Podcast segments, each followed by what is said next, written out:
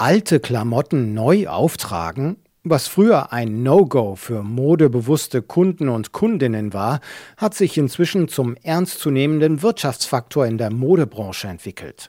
Secondhand zieht.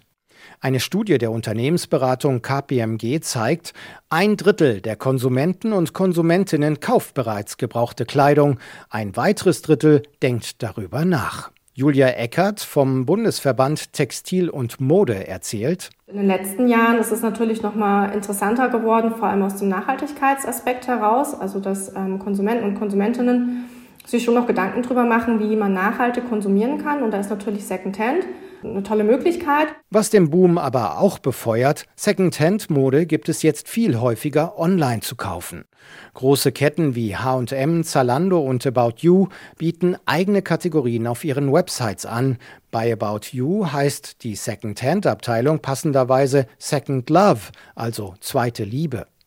Der Onlinehandel habe gegenüber kleinen Boutiquen in der Regel einen großen Vorteil, sagt Felix Krüger von der Unternehmensberatung Boston Consulting. Bei Kundinnen und Kunden ist vor allem wichtig, eine sehr breite Auswahl an Marken und Produkten zu haben. Das war natürlich vormals im Offline-Bereich sehr schwer zu realisieren, wo Secondhand eben sehr stark auf Einzelprodukte ausgelegt war. Online finden Sie eben eine sehr breite Auswahl an Produkten und Marken. Auch Umweltschützer sehen den Trend zur gebrauchten Klamotte prinzipiell als positiv an.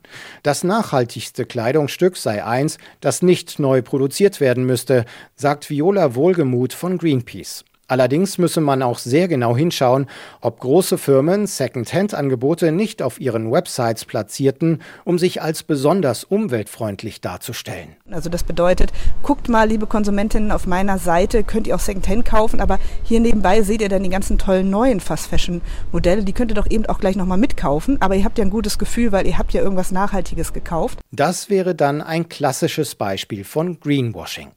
Ein weiteres Problem mit dem Onlinehandel die Verpackungen, die oftmals Plastik oder andere nicht recycelbare Materialien enthielten, kritisiert Greenpeace-Sprecherin Wohlgemuth. Was wir ganz klar fordern für den kompletten Onlinehandel ist natürlich der Mehrwegversand. Wir sehen es in anderen Ländern wie in China, wo das schon längst eingeführt wurde, große Mengen an Mehrwegkartons und Verpackungen. Selbst in Österreich gibt es dort schon die Pilotprojekte der österreichischen Post und genau das brauchen wir natürlich in Deutschland auch, damit eben solche Modelle auch ihre komplette Nachhaltigkeitsimpact entfalten können. Auf jeden Fall sei Secondhand-Bekleidung kein kurzfristiger Hype, sondern ein langfristiger Trend.